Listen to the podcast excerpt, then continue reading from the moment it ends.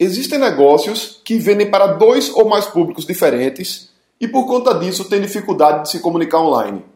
Como fazer nesse caso? Cria um ou dois sites.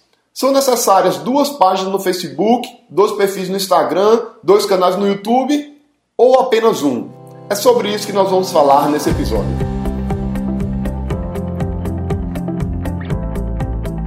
Diga aí, amigo, aqui é Felipe Pereira e seja muito bem-vindo ao Digcast de número 88.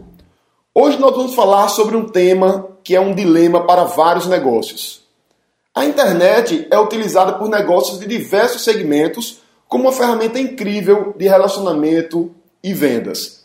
Alguns negócios, eles são bem simples. Eles possuem um público ou um grupo de públicos que tem uma dor, uma necessidade bastante próxima e por conta disso pode ser tratado como público único. E esses tipos de negócios, eles têm uma comunicação única com esse público ou com todos esses públicos que são próximos.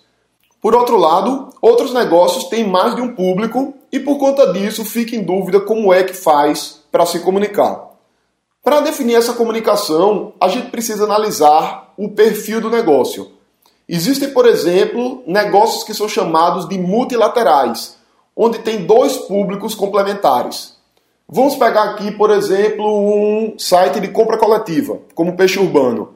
O compra coletiva, ele tem de um lado pessoas que estão anunciando ofertas e pessoas de outro lado que estão querendo comprar as ofertas, os consumidores. E as necessidades desses públicos são bem diferentes. O consumidor, ele quer descontos, quer ter acesso a promoções e ofertas em lugares diferentes e por outro lado, o anunciante ele quer aumentar a visibilidade dele.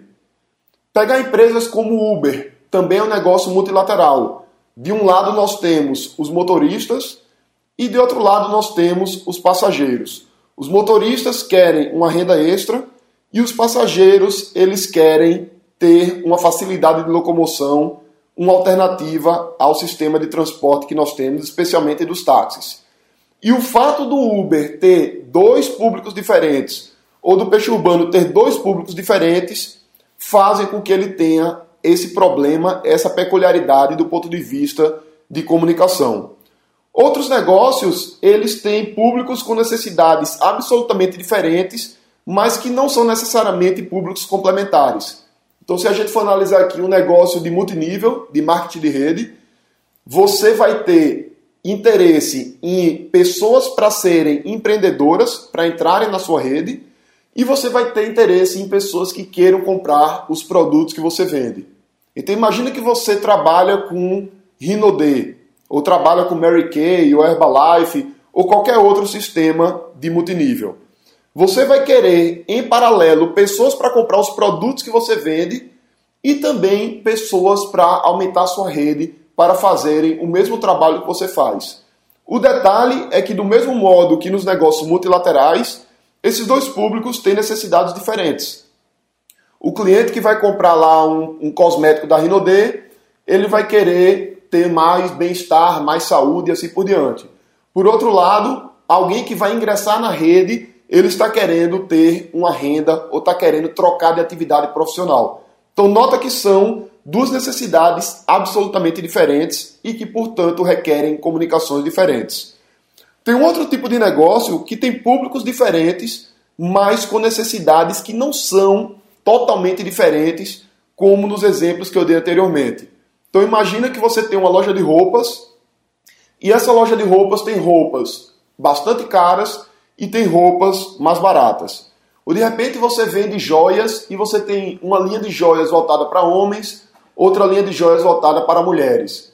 Ou de repente você trabalha com festas e você tem perfis de festas bem diferentes. Então você é uma empresa de eventos que faz casamentos e faz formaturas. E aí quem vai contratar um casamento é bem diferente do perfil de pessoas que vai contratar uma formatura. Então esse terceiro tipo de negócio, ele tem públicos que são diferentes, que têm perfis diferentes mas as necessidades não são absolutamente diferentes. Tem uma outra necessidade que varia, porém algumas delas são necessidades em comum.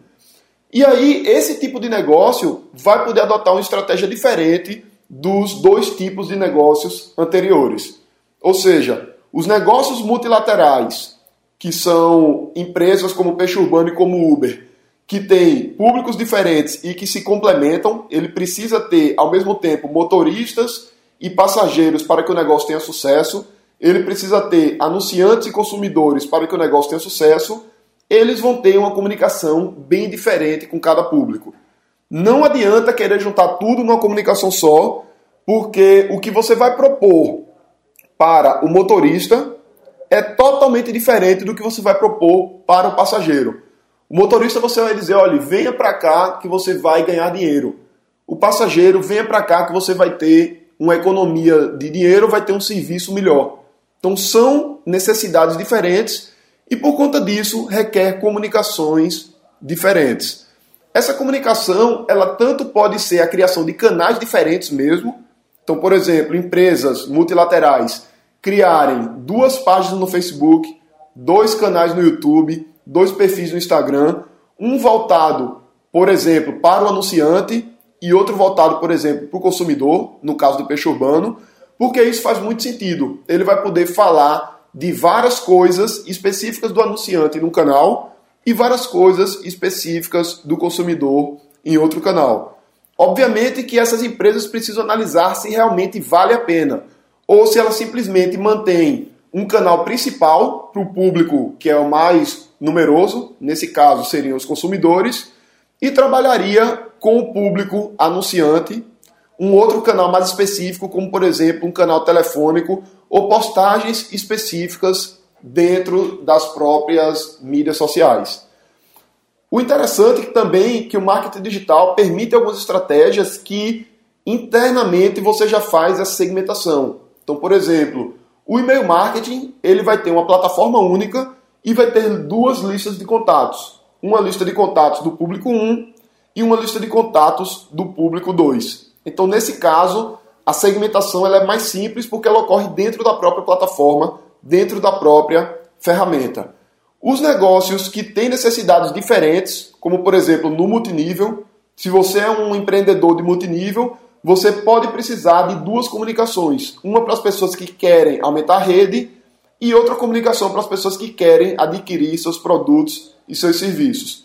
De novo, você vai analisar se vale a pena isso ou se você trabalha um único canal para o público mais numeroso e o público menos numeroso você não criaria perfis nas mídias sociais, por exemplo.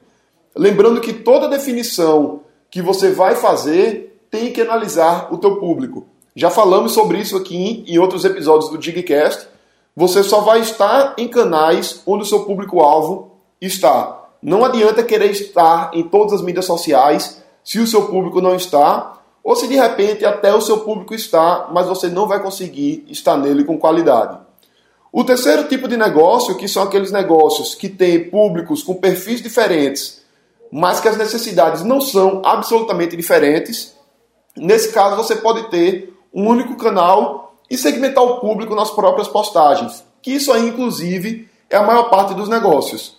Se você tem uma empresa de joias, uma empresa de roupas ou uma empresa de formaturas, é comum que você tenha públicos diferentes e aí você vai fazer sua postagem voltado mais para um público ou mais para outro público. Ou seja, você não vai ter canais diferentes, não precisa de duas páginas no Facebook, não precisa de dois sites, não precisa de dois canais no YouTube. Você pode ter um único e um conteúdo é voltado mais para um público e outro conteúdo ele é voltado mais para outro público. Então, era isso que eu tinha para falar aqui hoje. Estou muito feliz que estamos daqui a pouquinho chegando no episódio 100. Faltam apenas 12 episódios. E também estou feliz com a repercussão da jornada Internet que Vende. Recebi várias pessoas participando da jornada que foram provenientes aqui do podcast um pessoal bem engajado. Estou muito feliz com a participação, com as perguntas que estão mandando e com o bate-papo que a gente tem no final de cada palestra ao vivo.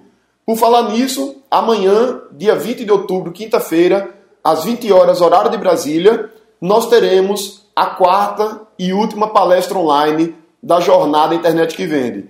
Nessa palestra, eu vou falar sobre como construir poderosas listas de e-mails e vender para elas. Lembrando que é 20 horas, horário de Brasília. A gente começou agora horário de verão. Então, o meu horário aqui em Recife, ele é diferente do horário da maior parte das pessoas do Brasil. E a gente vai estar tá batendo papo quinta-feira, dia 20 do 10, às 20 horas. As inscrições, assim como eu falei nos episódios anteriores, elas são gratuitas e você pode se inscrever visitando www.internetquevende.com.br ou clicando no link aqui na descrição desse episódio. Como falei, esse é a última palestra ao vivo e semana que vem nós vamos liberar algumas videoaulas que fazem parte da jornada que precedem a abertura da segunda turma do programa de treinamento completo Internet que Vende. Então é isso aí, um grande abraço e aguardo você lá na jornada.